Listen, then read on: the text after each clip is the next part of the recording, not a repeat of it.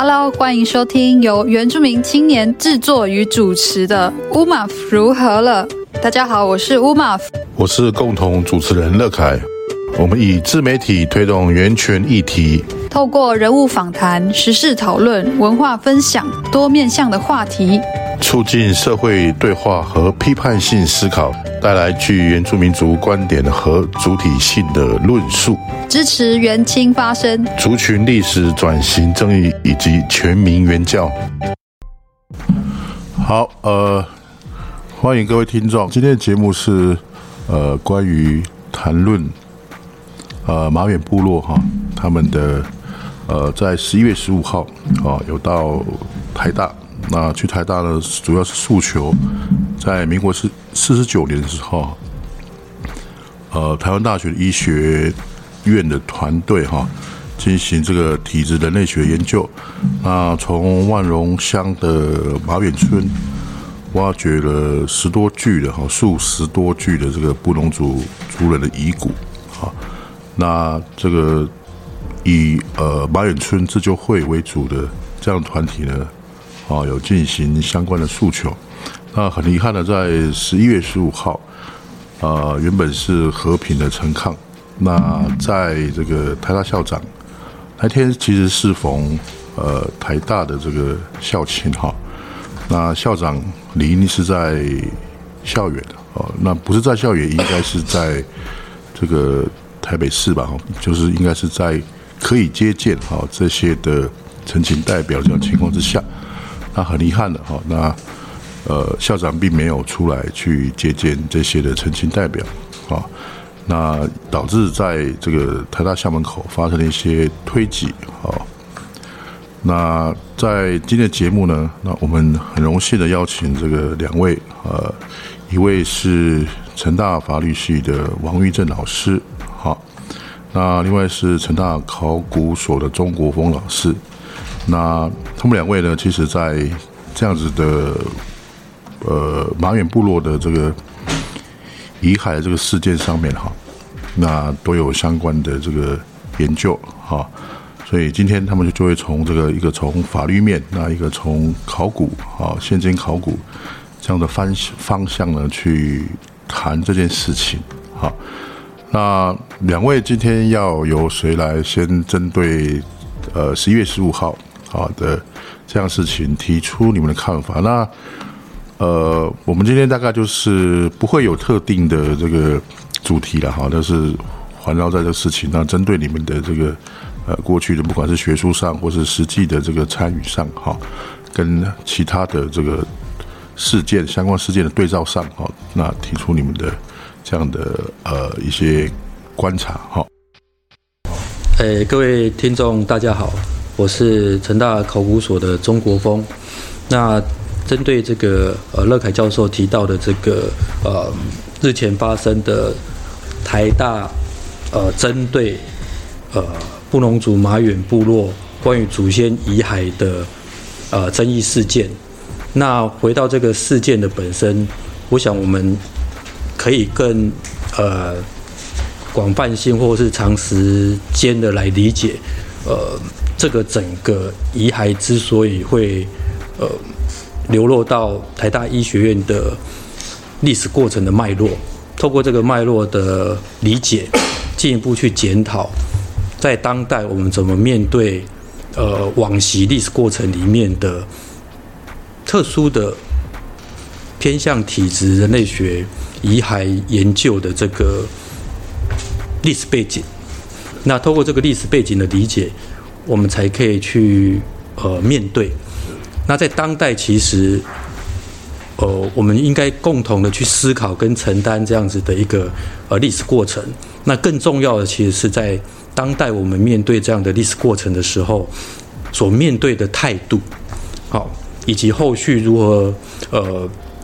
站在这个布农族人的角度哈，或是台湾原住民族的角度去思考，呃，早期呃原住民社会透过不同的方式被收藏、典藏在相关学科的遗骸或者是文物的未来的处置的方法，甚至是可能的制定规范性的法律，来系统性的跟有制度性的探讨跟解决这个问题。是，我想，其实根据这个呃监察院的调查报告哈，那这个报告是不知道两位老师知不知道这个报告是大概是什么时候出来的？二零一八。二零一八哈，它其实里面提到一个重点哈，它的建议的意见，就是说其实相关的法令哈，对于这个原住民族骨骸哦，它其实没有纳入到规范里面，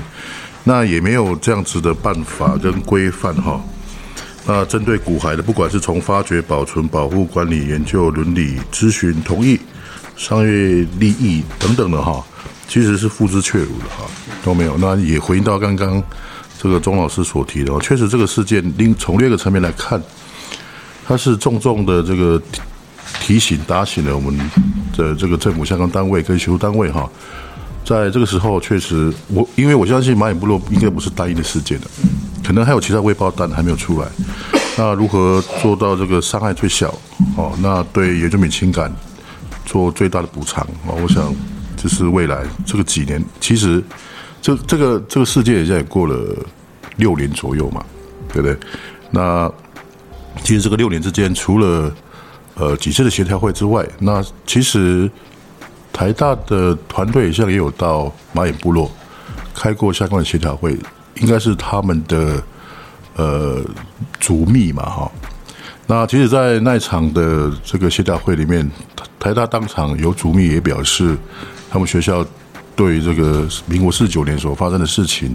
表达这个歉意嘛，好，那也表示他们的这个呃不妥善之处，好，那不知道这个另外好，王老师哈，王玉珍老师，那针对这个事情从法律面。来讲哈，你有什么样的的这个看法哈？从法律面来看，哦，先跟大家打个招呼哈，我是法律系的王玉正啊，那大家都叫我 Masa Masa 老师。他这个就现现有的法律来讲，这个原则上可以说，可能不是现有的法律可以来解决的啊，所以，但是它并不是说就不是法律的议题啊。只能说呢，它是一个现有的法律来看，可能嗯不足以来处理哦，就是我没有足够的法律来处现有的法律来处理这个问题。但是它是一个，它确实是一个法律的问题，所以换句话就是一个呃建构啊法律建构的一个问题，这是一个。但是其实从呃，因为我刚才说从现有的法律来看来处理啊，可能没有办法因应。但是我我我其实还是。呃，带有一点保留的态度啊？为什么呢？因为今天，但我说说的处理处理这个问题是说，我们怎么样用一个正面的方式，呃，让两方面啊都可以去呃妥善的处理这个问题啊，而不是呢只有说去呃所谓的求偿啊，因为求偿的话，真的就只变成说是一个呃用金钱来处理这个问题，但是。其实像这个呃呃，特别是在全世界很多这种呃原住民族啊，因为在殖民的过程有这个一一这个骨骸啊或者文物那被盗取哦，然后被没有经过同同意情况之下收就收藏，那在后来 随着这个解职问题慢慢浮现之后，那其实都在思考说啊，怎么样来从不只是法律面。啊，从这个呃族群的层次，从文化的层次，从历史的层次来处理这个问题，所以这时候我们就需要一个比较完整的法律，啊，有系统性的来处理，啊，那如果从这个角度来看，确实我们台湾目前是没有这样的法律啊，而相对来讲有这样的法律的这个国家，我们经常呃会来拿出来做讨论或援引的啊，就是这个。美国哈，美国它现在已经有一部这样子的专法哈，那 甚至呢还会积极的去要求说必须要做清点造册啊，那所以这个这样的一个比较呃积极的系统性的全面性的处理的法制，我们确实没有。可是如果这样子来说的话，其实或多或少对于本案来讲，那会 但我们是积极期待。可是呢，就现状来看的话，会有这样的一个隐忧，就是那可能会让现在收，就是说呃，这些骨骸、这些遗骸。啊，收藏的这一方，那当然他他们一直宣称他们没有要收藏啊，但是存在于他们的学校里面，这也是一个事实，而且是个历史的延续。那从这从好，我就直接说，从台大这一方，他也许就会说，那我们等法律建构之后再处理嘛。啊，那如果现在要处理的话，啊，那那抱歉，那不是法律的问题。那所以从这个角度来看，我是觉得说可能未必是这样了哈。那大概就是回溯到我刚才说的，那个是最低的层次，就是怎么样，就是损害赔偿的问题。好，损害赔偿的问题。那损害赔偿这件事情的话，其实我们在这几年，呃，大概近十年了，啊，呃，应该这样讲，就是损害赔偿大家都知道，就是会有这个所谓的请求权的时效啊。那 最长的话不会超过二十年嘛。但是我们在这近十年来，很多这个公害啊。这个公这个污公害污染的一些案件，这些损害赔偿案件，那也创出了一些先例啊。就是说，如果这个侵害仍然存在，持续的存在都没有中断过的话，时效是不会中断的。对啊，所以我们可以看到，在台湾这几年，像是这个 RCA，或者是像台南的这个台检案，其实它都已经发这个，就是说这个。工业的运，它的运作已经早就超过二十年，就是从球场的那个时间点来看，早就已经超过二十年了。但是啊、这个 我们台湾的法院啊、也开创出一一条路，而且我觉得这很正确，就是说，那这个损害从来没有没有中断过啊，啊，所以这种情况之下就就不会呃就不会利于时效。那如果从这角度来看，其实我我我后来思考会觉得说，这啊，假如说这个。台大的处理方式不够积极的话，那而且让这个呃，在毛远部落的这个布农族朋友们觉得说这样子太不负责任啊，那要有一定的一个反制的手段的话，其实我觉得这或许是可以考虑的啦。但是其实我还是重申，就是说我个人是很不乐见看到走走走到这一步哈，因为。就像刚才一刚开始，呃，这个乐凯老师说的，其实这个是台湾冰山一角，我们事实上还有其他的个案，所以我们需要的是一个比较系统性、全面性的一个法律制度。那身为台湾这个我们台湾首府的大学啊，啊，台大，真的不要把这个问题的解决层次啊降得那么低呀，哈。那甚至其实就我们自己，我们目前的这些报章杂志或调查报告。其实有些地方，有些细节部分其实没有报道出来。那我自己有去田野调查过一次哦。其实我是有看到，还有一些，我觉得你说台大方啊？对，有一些做法真的，我个人非常不认不不认同啊。不过等一下，我我我再做补充好了。我就先从法律面，我先做这样的一个呃一个分享。好，谢谢。好，好。那听众朋友可能会比较好奇，是刚刚一再提到这个马远部落的。七个主要的诉求哈，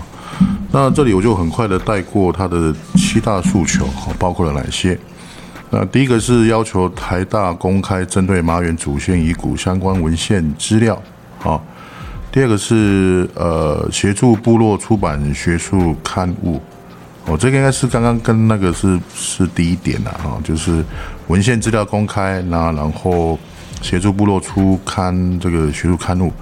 第二个是针对遗骨返还工作时程确立，那要求台大进行道歉仪式。哦，那当然这个道歉仪式是在这个呃尊重布农族当地族人的这样子的呃前提之下哈。那第三个是新建纪念专区，啊，所谓的专区大概就是一个类似纪念园区吧，哈，然后设立补偿及回馈基金会。那这个就是刚刚这个王老师、玉珍老师所提到的这个补偿的部分哈。那还有台大医院啊补偿的措施，然后还有这个遗骨事件列入国民教育阶段教材哈。那还有遗骨事件列入这个台大校史记录。好，所以大概就是有这个七大诉求。好，那其实蛮遗憾的事情是。中观十五号之后的这个新闻媒体报道哈，很多的部分都落在什么讨论这个巨额补偿，而且他们很刻意的哈，那我不知道是校方还是这个新闻媒体片面解读的哈，但是至少我们看到从新闻的角度里面去看，这个事情也像落入了变成是当地族人要求这个巨额补偿，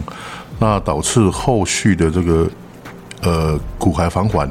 出现了这个延宕。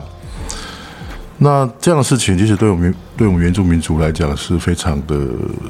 愤怒的哈，甚但是很遗憾，这种事情的。这样的走向其实是是没有不陌生的，很多事情往往都会被导致成哦当地的相关的这个部落要的补偿金额太高哦，或是不合理，那导致后续的这个措施走不下去。那这个部分，我想待会这个呃于正老师应该会做他现场的的这个观察了哈。那我们再请这个呃看。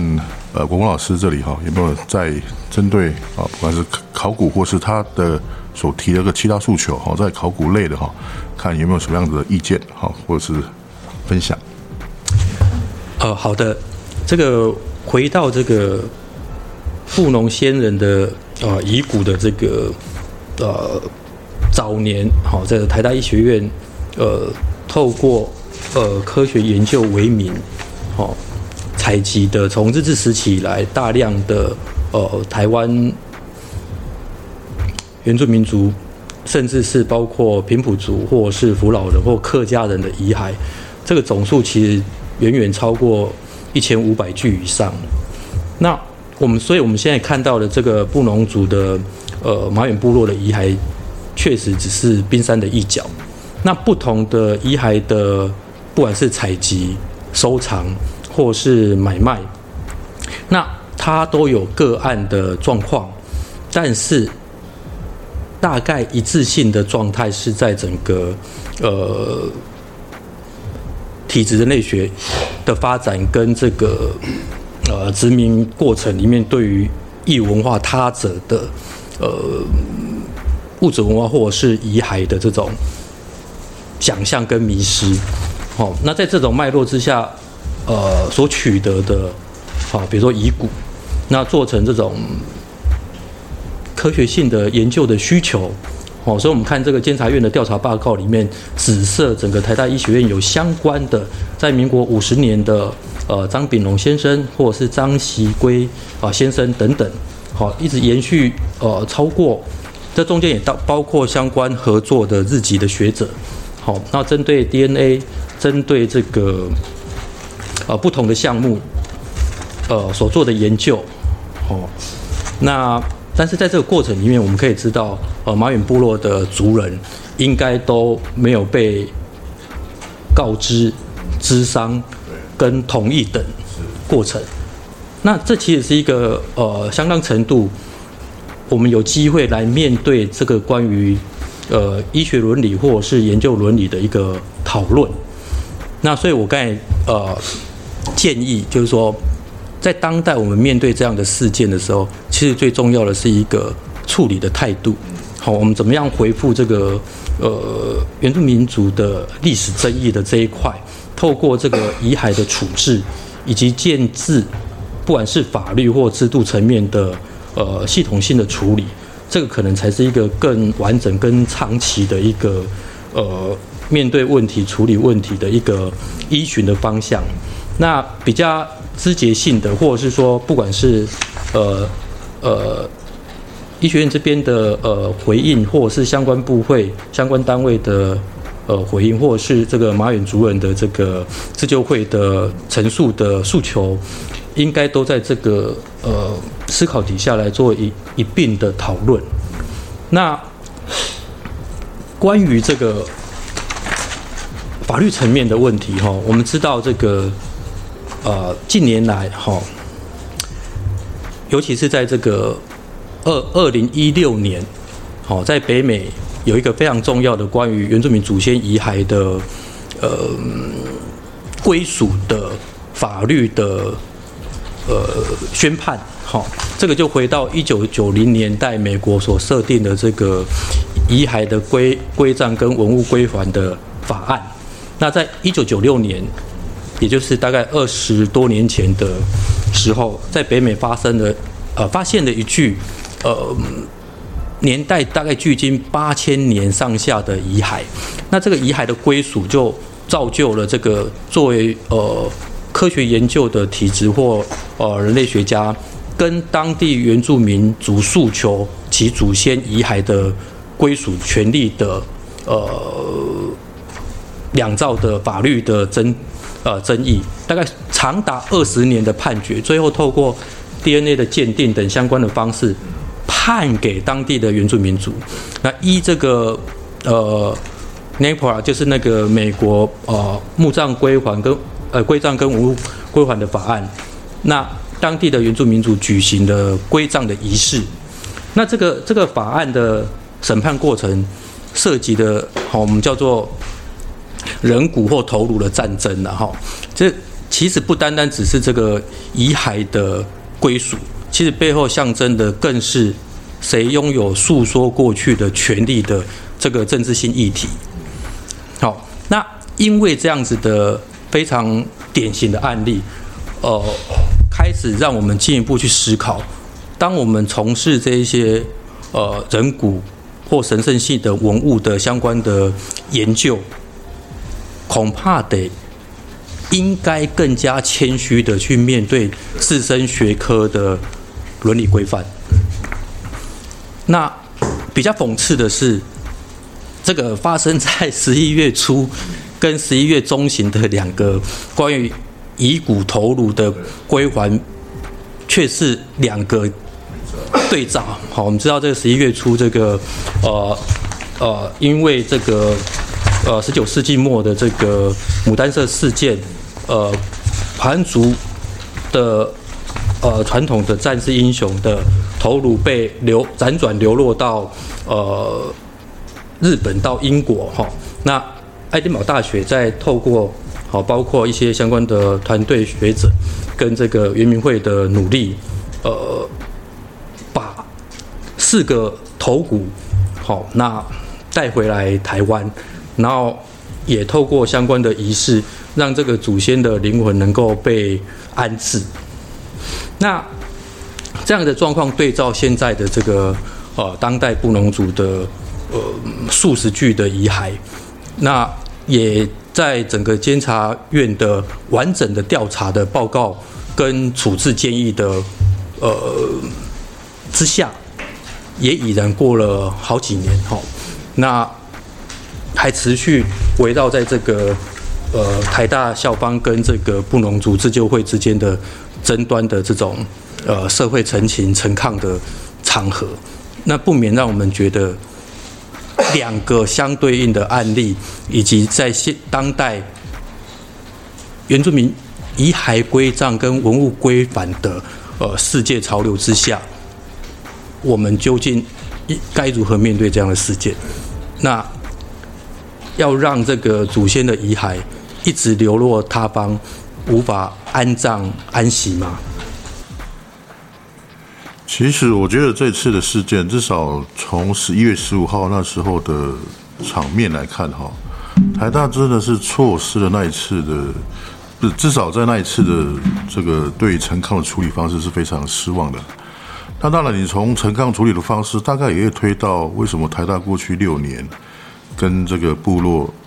的这样子的过程，为什么进展这么慢？啊，其实，在那天的陈康的场面，校长可以很大方的请那些部落的这个族人，这么大老远的跑来台大，可以开一个会议室，哦，舒舒服服的坐进来，他好好的做这个面对面的哦的这样子的沟通，哦，他尤其在沟通的那一天是不能达成任何的有效的共识啊，但是至少你展现你的对于解决问题的这个诚意嘛。那当地不那天是完全感受到不到哦，这个台大或是台大校长哦，针对这个事情有任何的善意的的回应，哈。那也许有些呃听众可能不太熟悉哈，为什么我们一直指向说，在民国四十九年这个事情啊，台大所做的事情是属于呃不公不义的。第一个是我我提到啊，就是在这个。台大第一次到部落说，其实就有针对这样的事情做道歉。那他做道歉，当然想必他自己也知道他做错了什么事情。那从这个监察院的调查报告，其实有几点我可以分享给听众了哈。第一个是哈，就是说，呃，由这个当时的部落自救会的，呃，部落自救会的这个顾问哈，就是陈章培伦老师哈。那他跟这个台大的主任秘书、医学院的谢博生院长，已退休的卢国贤教授啊谈过。那他们提到呢，台大当时挖掘马远布农族遗骨，基本上是当做什么无主墓挖走。哦，那其实有这样子的背景，你可以去想他当时的作为，哦，放到现在的这样子的气氛跟法令，实在是非常的。呃，就是说，非常的需要被被被转型啊，甚至呃这样子的事情，在现在想起来实在是怎么讲，就是呃难以想象哈。那另外一个，哦，这边做一个呃针对这个监察院的报告里面哈，可以给听众朋友参考的是说，呃，这个台大医学院跟花莲县政府跟花莲县万荣乡公所哈。他们其实是无法提供哦，所谓的在文献里面台大所称的哦，有经过这个村民大会同意，他们是找不到相关的会议记录的哈。那我们知道开个村民大会都应该会有乡公所派员会有做这样的记录啊，会议记录。那至少在县政府医学院万隆万万隆乡公所是找不到这样的会议记录。那其实马远部落族人的证词也说，就是都不太有印象，或是根本没印象有村民大会。那其中有一位长辈有提口提说哈，在那个年代，村民大会大概也只有听话的份，没有决定的份呐。哦，然后另外，其实台大在文献上面也提到，他们有所谓的这个挖掘的许可嘛。啊，那这个。但是台大的文献呢，我有看过，它它其实不是写挖掘，它是写发掘。那这个差别在哪里呢？好，就第一个字发，发是什么意思？发现嘛，发现之后挖掘。那感觉起来就有点是像刚刚他们所提的，他们是以无主墓来去做处理的哈。那台大学院的花莲县政府跟花莲乡公所，他们也查复说哈。他们查无挖掘许可的文件，足供证明这个台大说他们已经取得这个挖掘许可，甚至他们说的发掘。好，那刚刚讲的都是比较是文件哈上面的，从从这个什么，从这个调查报告里面所述的哈。那是不是再请这个王老师再针对这这这些文件或是法律面哈？OK，其实是当然，就是说有没有这个文件哈？这个我倒觉得不是说去呃，我们要去厘清责任的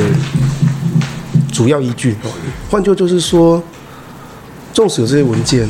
那纵使也有或者说所谓的口头同意，可是我们都知道，就这个不是说是我们在今日在今日的台湾。呃，就是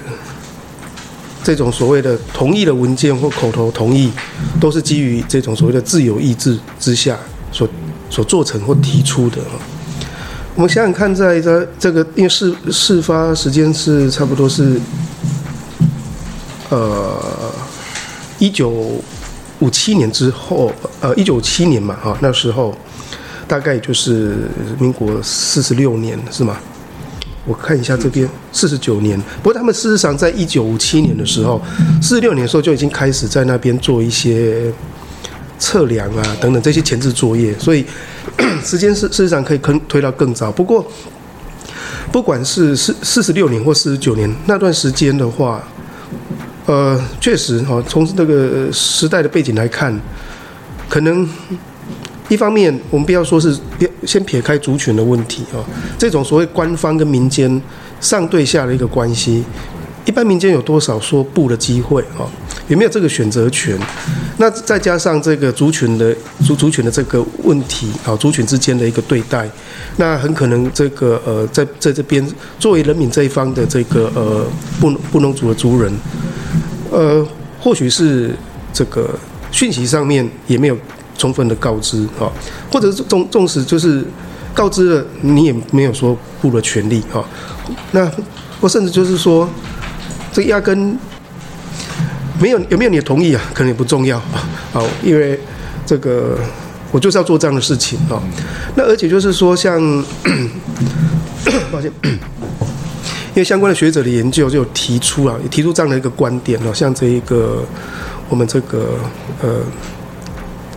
呃自然博物馆的这个呃人类学家哈，这呃陈书佐博士啊。啊，从那个观点来看，他觉得说，在那个时代，台大政台大为什么要做这样的事情？啊，那有两个原两个这个历史的这个因素啊，必须要去考量。第一个呢，这个某程度就是在延续日日呃日治时期的体制人类学。啊，那我们可以说体制人类学事实上就是一个殖民啊殖民统治的手段。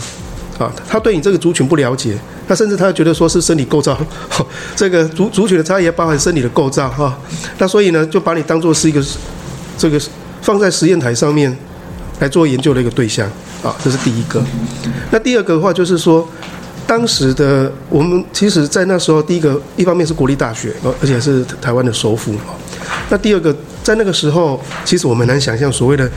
这个学术自由啊，很多学术事实上还是。来服膺于政府的呃这个统治的啊统治的目的，所以从这两个角度来看的话啊，这个就是说呃是不是那么纯纯粹只是说啊这是在做学术研究，而没有涉及到是一种这个呃国家借由一个呃学术单位啊来做这样对于族群啊或者对这样这个族人的依孤啊啊这种侵害的行为，其实从这个角度来看啊，可能是。好，必须要去注意到有这个层次的一个意义，啊，那从如果是这样来看的话，其实去执着于说到底有没有什么口头同意或同意文件哈，我想这都不是重点了，对，啊，所以我想这个部分可能啊，我们必须要从历史的角度啊，像你看，就是说我们在谈这个原住民族的这个转型正义的时候，那。为为什么总统府底底下所设的这个委员会啊，它的名称叫做什么？叫做历史与转型正义。你不从历史的角度去看，你就不用谈什么转型正义、族群转型正义哈，因为太多都是从这个在实现当时时代背景，它有很多就是对于这个族群上面根本的一种不尊重啊，或者是一种呃这个对于这个主体性的一个一个否定哈。那但是就是说，其实我们。与其说是要去追究个人责任，还不如我们说我们要去，我们要去评价这个时代的责任。那时候的这个时代所做的事情，我们必须要正视它。我们去正视这样子的一个时代的一些不正义的事情的目的是为什么？就是我们不要去重复这样的事情。好。而不是要去做去责责难啊责难那时候的人。说真的，我们如果每一个人在活在那个时代，也许会做同样的事情。但是从现在来看，现在我们人权的角度来看，这样子是不应该的。所以我们必须要去正视啊，正视这样子的啊这种不这样子的一个不正义的一个一个事实啊，这是第一个。那再就是说，我刚才也想补充一下，就是 确实国峰老师说，这真的是一个态度的问题啊。那刚才国峰老师有提到啊，这个美美国的这个，我们在探讨这个议题的时候，我们都会援引啊美国的这一个呃，它有个专法嘛哈，，OK，我这边有哈，就是原住民族呃墓葬保存呃保护暨返还法哈，名称有点长，我们一般都会叫做这个呃 NAGPRA 哦 NAGPRA 这个法案。那其实我们我是觉得说台大其实也可以。就 坦白讲，不好意思，这也是法律系的，我也没有有意思去去太针对于台大法律系了哈。只是说，如果说在不同的国家有类似的个案，它可以形成这样的制度，那难道我们台湾没有这个机会吗？哈，那所以说，这是这是一个历史转型正义的一个机会啊。那你要去正视它，它才会成成为从一个机会，然后呢，进一步去开创出一个一个。一个制度出来，啊。那确实就像国峰老师说的，这不是唯一的个案呢、那如果你可以去为这为我们台湾贡献一个制度出来，是不是对于其他个案啊，同时也会这个获得这个呃一个比较有系统性啊、比较全面的一个处理的机会？哦，所以我觉得这个是真的是一个看你用什么样的态度去处理这个这个问题哈。那我再补充一个小插曲啊哈。呃，到马马远部落去那边，呃，跟主任聊天的时候，那我就问说台大这边有没有做些什么事情？那他们就是说啊，这个因为跟台大医学院有关嘛，哈，所以台大台大医学院好像就是会寒暑假的时候也会派学生去那边做一些医疗的服务。对，那我就问一下说，那那学学生他们知道来这边为什么这边做医疗服务吗？你们有没有问过他们呢？那主任就说有问啊，然后他们说他们是来这边下乡服务。下乡服务，所以这边就是真的就是一个角色混淆的问题。你从一个应该去承担责任啊，去面对这个这个历史事件责任，结果这个转身变为说你是来这边呢、你是在做服务的啊，你是在这个呃做善事啊，对。那也就是说，把整个事情去脉络了，而且我觉得对这些学生来讲是不公平，因为他们这样子的一个下乡服务被卷入到这样的一个历史事件，可是他们没有机会去全面认识，而且学校给他们的讯息是：你们来这边是在做善事，你们是在下乡服务，而不是在对于这样子的一个历史事件，我们尽点心力啊，来做一些呃对族人创伤的一种一些一些补偿或恢复，完全断了脉络，完全去了脉络。我我觉得这个是一个很很很不负责任的态度啊！好，我就先补充到这边。确实啦，那个从这两天的新闻的走向，其实也可以看到，台大似乎有想把这样的责任，这个过去六年停滞的这样责任哈，不是说全部，他们有点就是至少有这样的企图啊，想把它推给这个这个部落自救会的诉求啊。那作为一个作为一个加害者啊。那面对这样子的进度的这个规步化哦，那他们这样的做法实在是非常的不公不义的啦。哦，那应该是你们的责任啦，应该就是你们要要积极的啊，找部落，找甚至相关的这个政府机关、教育部、原民会，好，甚至转型正义委员会，主动的哦去让这样子的进度往前走。而不是停在那里，然后就说啊，那因因为这个诉求哈比较难做到，所以我们要带回去再研究。哎，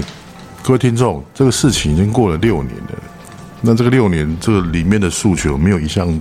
做得到了。好，那这个中间你说把责任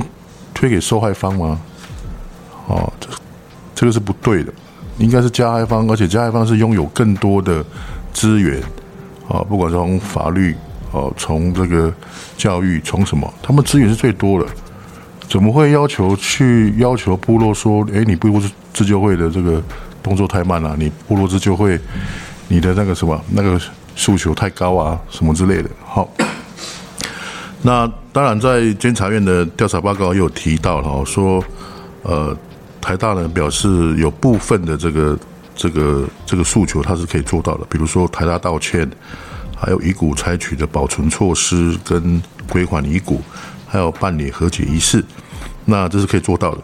那他们说他们不能做到的呢，或是有困难的，是说呃建立这个遗骨馆跟纪念碑，那当然还包括了这个基金会跟补偿。哦，那这是他们所不能做到的。哦，所以这就回到了哦，到底谁是加害人？到底谁是被害人？到底谁应该负起更积极的角色？好，那刚才有提到这个爱丁堡大学，他们其实是第三者了。好，他们是辗转取得这样子的遗骨，而且重点是这样的伤害呢，哦，也不是爱丁堡大学所造成的，因为他们不是当初遗遗骨哈的这个历史事件的当事人嘛。好，那台大不一样哦，台大在这这个这个遗骨他们不是第三者诶，他们是当事人，他们是他们造成这样子的历史伤害。好。那我们再请那个国峰老师哈，针对呃刚刚所提到的哈这样子的角色的，看起来是有点混淆了哈。那或者是很遗憾的有这些的新闻的导向哈，不知道国峰老师有没有什么看法补充？好，谢谢。那个我我之前阅读了这个呃台大人类学系哦，以及台大原住民族研究中心桐原昭等老师的这个关于马远部落呃哎马远部落的布农族遗骸的争议的呃文章，那他大概概述了整个呃台湾或是台大医学院所。呃，收藏的所有的呃人体遗骸的来源，好，那这个来源通常都跟当时的体质人类学的科学的种族主义的思考有关。那第二个就是说，在整个历史发展过程里面，城市的扩张造成很多呃类似呃墓地的被整理，或是被有目的的呃挖掘的收藏，那甚至。呃，包含了一些清末到日治时期的这种武装镇压的战役的呃原住民族的呃人骨跟遗体，那这些东西都以医学研究的方式被典藏在呃相关的医学单位。那么我们知道，这个这几年哈，不单单只是呃我们现在遇到的这个马远部落的遗骸的事件。其实，刚刚乐凯老师提到了这个呃，关于排湾族头颅的这个归还的这个呃方法跟呃过程，我们也知道这个在日本的爱奴族的人骨的归还也开始在处理，甚至是呃南侧的琉球人的呃遗骨返还也相关的部分也在做。那回到这个。台大人类学，哦，我我看了这一段这个人类学博士生的谢佩瑶的这个呃自身的感受，我其实是非常的触动自己的内心。好，他提到他在这个呃一个一个一个案例了哈，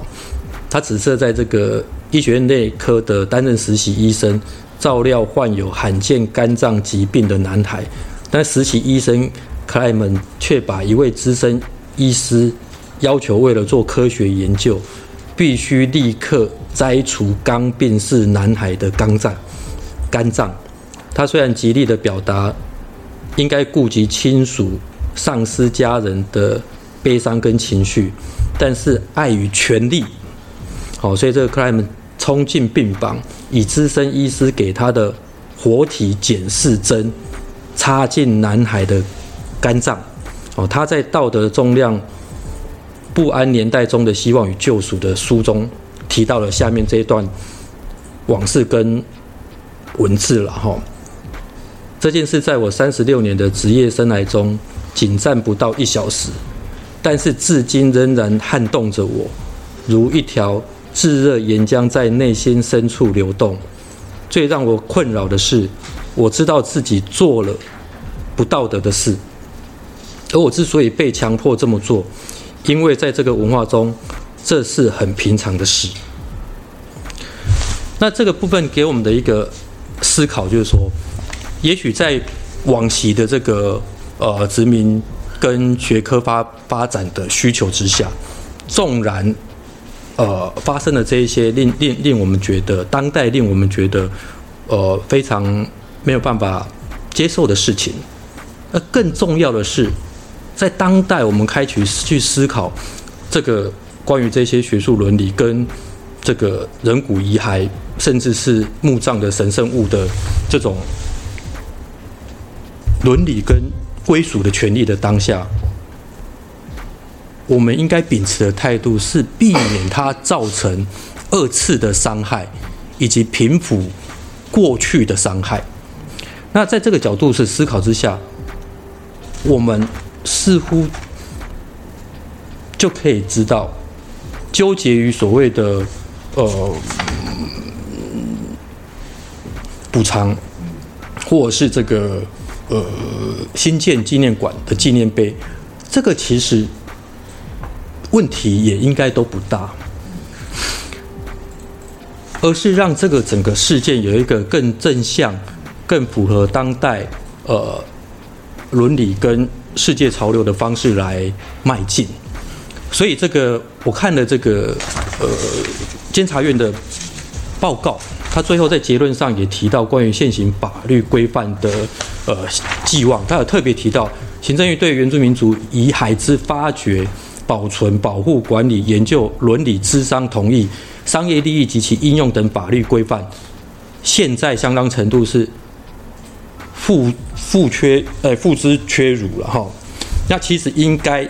尽早的来强化相关的法制规范。那这里面当然也是提到我们刚才谈到的这个。美国原住民墓葬保护及归还法案，或是澳洲的原住民遗产保护法，甚至是基于联合国原住民族权利宣言的相关的人权普世价值。那他特别监察院特别要求，希望我们应该顺应世界人权的潮流，去研议赋予原住民族申请返还遗骸的权利相关的机制。那政府相关的人骨收藏单位，这里面当然就包括不止医学院哈，这里当然就包括了一些公立的博物馆，或是呃往昔考古发掘相关的呃文化历史关联性相关直接的呃原住民遗骸的典藏的博物馆，应该按照这个遗骸保护跟返还的相关的机制去清查跟盘点。以及作为未来遗骸归还作业的推行的依据，那我们其实真的可以认真去思考，去推动一个台湾版的 NAPRA 法案，就是台湾版的墓葬啊，原住民墓葬保护及返还的法案，来系统性的呃回回应这个关于。遗骸的这个呃墓葬的这个呃历史不正义的过程。对，其实我我我不太清楚，当时的挖掘应该不只限于原住民哦，是，可能其他的族群会有吗？是，这个、也会有吗？这个在这个呃童远昭老师关于呃马远布农族遗骸争议的文章里面有特别提到。当现在的台大医学院解剖科藏收藏的一千五百八十具人体遗骸，其中有两百零七具是原住民族五个族群，那有一百二十具是两个所谓的我们知道西部平原的原住民族群，就是我们现在框起来所谓的平埔族，那其他的部分好，大概就有更多的数量是福老人跟客家人的遗骸等。好，所以这个。呃，所谓的这个殡葬的归还的这个法案哈，它其实不不只是针对原住民过去的祖先哈，是也是包括其他族群的这个先人们哈，所以是非常重要，尤其是当代这个转型正义的这样子的浪潮底下哈。那真的，我觉得现在问题哈，就是台大的就是一直推到 是那个。所谓的诉求里面有几个哈，但是政府也不不也不应该那个，就是躲起来，他们也有相当部分的责任呢。所以政府也应该更积极主动的哈，在这个所谓的与法不合这个法上面去做努力，哦，甚至可以紧急的哈，就是针对这个经费上面哈，给予特别的这样子的协助啊。哦，毕竟，但是但是台大其实可以把这个当做是一个机会了，就是塑造自己身为这个。所称的这个台湾第一学府，哈，这样子的示范功能，哈，那不要把它当做是一个，诶，对台大的名誉这样是一种损害。就我觉得反而是对整体台湾社会或是整个学术研究是一个进步的一个机会，好。那关于这个所谓的这个补偿啊、基金啊，这个其实都可以再再讨论嘛，可以再谈，甚至把政府拉下来一起嘛。嗯。好，那我。我相信自救的目的，哈，绝对不是像那个大部分的媒体或是些恶恶意的那些网友所提的，是为了这个，为了这个补偿金，哈，这个就跟我们之前所看到的蓝雨的事情是一样的，哦，很多这个恶意的说法都指称是因为这个兰屿要这个补偿金什么之类的，哈，那当然这个王玉正老师比我更清楚了，哈，那是不是针对这个补偿金的部分或是基金会的部分，这里有没有什么另外的补充？哎。对照这个蓝宇的这个 case，我想这这个当然是我自己的观察了哈。那有时候就是这是一个，就是说你今天事情的发生啊，是由你所造成的。那接下来你用什么样的一个态度，还有用什么样的跟对方用什么样的关系来处理这个问题，这是很关键的。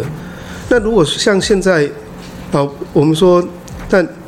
男女的这些。譬如说，不管是从这个海沙屋，还有农场，还有到后来的这一个呃所谓的低方低阶那个放射性废弃物，其实很多人对男女大概都比较局限认知到这个只有低这所谓的呃核废料，不过应该精确来讲叫低这个呃这个低阶放射性的废弃物的储存场。那事实上呃更更更早之前呢，还有这个农场，也就是一些重刑犯啊。就把他丢到男女去，而且还是这个所谓的外外役监啊，就是他可以白天的时候还出出去种菜啊务农啊，那结果呢，这小岛乱窜啊，然后伤害族人啊，甚至还有这些性侵，那更更更往前推啊，那还有像这个海海沙屋的所所谓海沙屋德政啊，那这些因为长期以来就是没有去处理嘛。那没有去处理，他就会堆高，会堆高这样子的一些不满，啊，那等到就是说你一直你一直激怒对方，然后到最后大家看到就是你被你最生气的那那那个时间点，于是呢，啊，好像所有的关注就集中在说，哎，你为什么要那么生气？你为什么要这么激烈？可是呢，这整个过程呢，大家都忽略了啊。其实 很多事件都是这样，大家都会看到一个点，那没有回溯去看说为什么。呃，今天会出出现这样子的一个可能啊，外界所谓的说啊，比较呃激烈的啊，或者是不是有点太过分的要求？可是要要不要去看那个形成的脉络啊？那现在这个自救会其实也是一样啊，就是说他所面对的，他所面对是一个大学，台湾首首府，可是经常就变成说，好像我今天呃，我还。要丢石，像丢石头到池塘一样哈，你要我丢个石头下去，它还才会溅起一点点涟漪。那如果我不去丢个石头啊，哎，它都这个风纹不动，啊，那再就是说，当我有些诉求的时候，他只负责画底线，说啊，这个我做不到，那个我做不到，对。那要不要反过来讲，就是说，如果 今天把这些遗骨在。在你的学校，这是一个事实。爬梳历史来看，他也不是就自己跑去那边的，而是你们这就是说基于当时的一些研究目的，甚至可能是有政治目的的一个研究啊行为所造成的。所以是不是应该就是说，你你大可以跟族人就是怎么样？我们用一个我我我们就是一个合作的方式，好，我们来我们来处理这样的问题啊。那特别就是说建立制度。啊，我们都知道哈，这早期的制度的建立啊，都比较从经常就是这个国外哦，就引进什么法律进来，可是我们就会发现说，哎，不一定适合我们我们的这个呃人，我们的这个社会啊，人文社呃呃人文需求、社会需求。那像这样的族群议题更是如此哈，所以就是说，你今天你可以去去去形成一个制度，而且这个制度你需要有合作的伙伴呢。对不对啊？刚好啊，你也可以用利用这个机会。那我觉得这件事情可以去缓和彼此之间的对立啊。那而且就是今天也可以让这一个受害的族群，他对于一个这样呃有有创有创建性的一个制度，他也有机会来投入啊。那我我我觉得这个对于这个双方面的一个对立，或者是对于一个一些伤痛的这个一些这个抚平啊，都会。有一些作用哈，那刚才国峰老师就是也帮我们 引介了刚才呃这位这个哪位学者的报告哈，那可以知道说其实里面古海还涉及到蛮多族群的，那所以从这边我们更是要来呼吁，就是说今天是因为马远部落的布农族人知道这件事情，那而且他们有这样子的一个。一个呃要去维护自己族人啊先人骨骸的这个意识，于是跑出来跟你来做主张。那那其他的族群其实是不是也他们啊？就是说他们可能是不知道啊，或者说知道，那会不会形成也有这样子的一个行动的意识？那你要等到说是什么？呃，见招拆招啊，头痛医头，脚痛医脚，还是你你就是针对于这些你这些遗骸？所涉及到这些族群啊，那你就利用这个机会，看可不可以来做一个比较全面性的啊的一个制度的建立啊。我想这个真的是一个呃一个时时代的分类点呢，啊，对于我相信这个骨骸的议题应该还会再继续延续下去，而且现在越来越多在研究族群的议题的专家学者，越来越多人重视这一块啊，所以到底是要一直被责难呢，还是呢？对于这个议题，能够有一些制度上的建立、制度上的贡献，我觉得这是一个转捩点了。好，谢谢。那个呃，回应这一次这个呃马远部落呃遗骸的这个事件哈，我想我们应该让整个事件第一个尽量公开，好，第一个让事件的来龙去脉的脉络能够厘清，好，这是第一个事情。那第二个事情就是说，我们面对这样的事件，或是说呃历史不正义的过程里面，我们应该所呃所自身的对于自己学科或是呃相关收藏单位的自我的反省，以及面对这样的呃往昔的呃或是大家会觉得说它是历史工业，重要的是在当代我们面对这样的事件的时候的处理态度。那第三事件，第三个部分就是说，我们从这个整个呃马远的呃人骨的遗骸的事件，可以理解它并不是一个单一事件，而且也不是一个单一族群。好，所以我们会更建议就是说，呃，政府单位，好，包括原民会或是呃行政院，啊，或是立法院，能够针对呃台湾早期呃。不管是学术为名，或是呃相关的政治目的，所收藏的呃人骨遗骸，能够有一个人骨遗骸或是墓葬出土的相关的遗骸跟神圣性的文物，有一个更制度性的呃墓葬保护跟返还的法案的建制，来通盘的呃处理这个。我们现在面临的这个困境，让这个事件能够有一个制度性的呃处理的制度跟依循的法案跟制度，才不会每次面临这样子的呃事件，就要不断的造成社会的这种社会成本的浪费。好，那我觉得这是一个我们面对现在的这个马远遗骸的这个争议的这个事件，呃，可以有一个更更积极的好处理的方案跟思考的方向。对啊，所以综观啊，我们今天所谈的哈，确实这个事情之所以相对比较复杂，是因为这个其实是三方的角色哈。原住民部落这方，那还有政府，还有台大本身。好，那这上方的角色跟权责哈，在处理这件事情上面，真的要做一个厘清哈。那在怎样的步骤呢？呃，该有什么样的角色更更加凸显出来呢？那在什么样的阶段呢？什么样的角色更应该要适时的退出啊？那这个都是要去做这件事情上面的协调。那我的意见是总总的来讲，我是觉得台大应该要更积极、更谦卑的哈，那更去从这个族人被剥夺的先人遗骨被拿走的这样子悲愤的情绪累积的这个呃六十几年啊，那这样立场去想哦，那我想事情不会像就是说是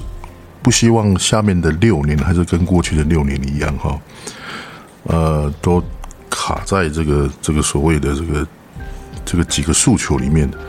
啊，那变成是这个加害者的这样子的暂时逃脱的这个借口，啊，那今天的节目哈，感谢这个玉正老师跟国峰老师针对他们的专业哈，那提供呃这些的意见跟他们的经验，啊。那希望啊，这个马远事件、马远部落的事情能够得到圆满的解决。那也希望政府能够早日哈，那邀请这个部落、邀请原住民其他的族群，好，那一起从立法的一开始哦，就这个呃，跟原住民族群啊一起，或是其他的这个族群一起来定了刚刚所讲的这些相关的法令相关的办法啊。那相信对未来哈，呃，不管是这个事情的呃的这个发展，或是未来哈其他事件的呃的爆发，或是未来这个关于族群援救的这样的规范，我相信会更完善、更圆满。好，那所以最后就谢谢两位老师，谢谢，拜拜。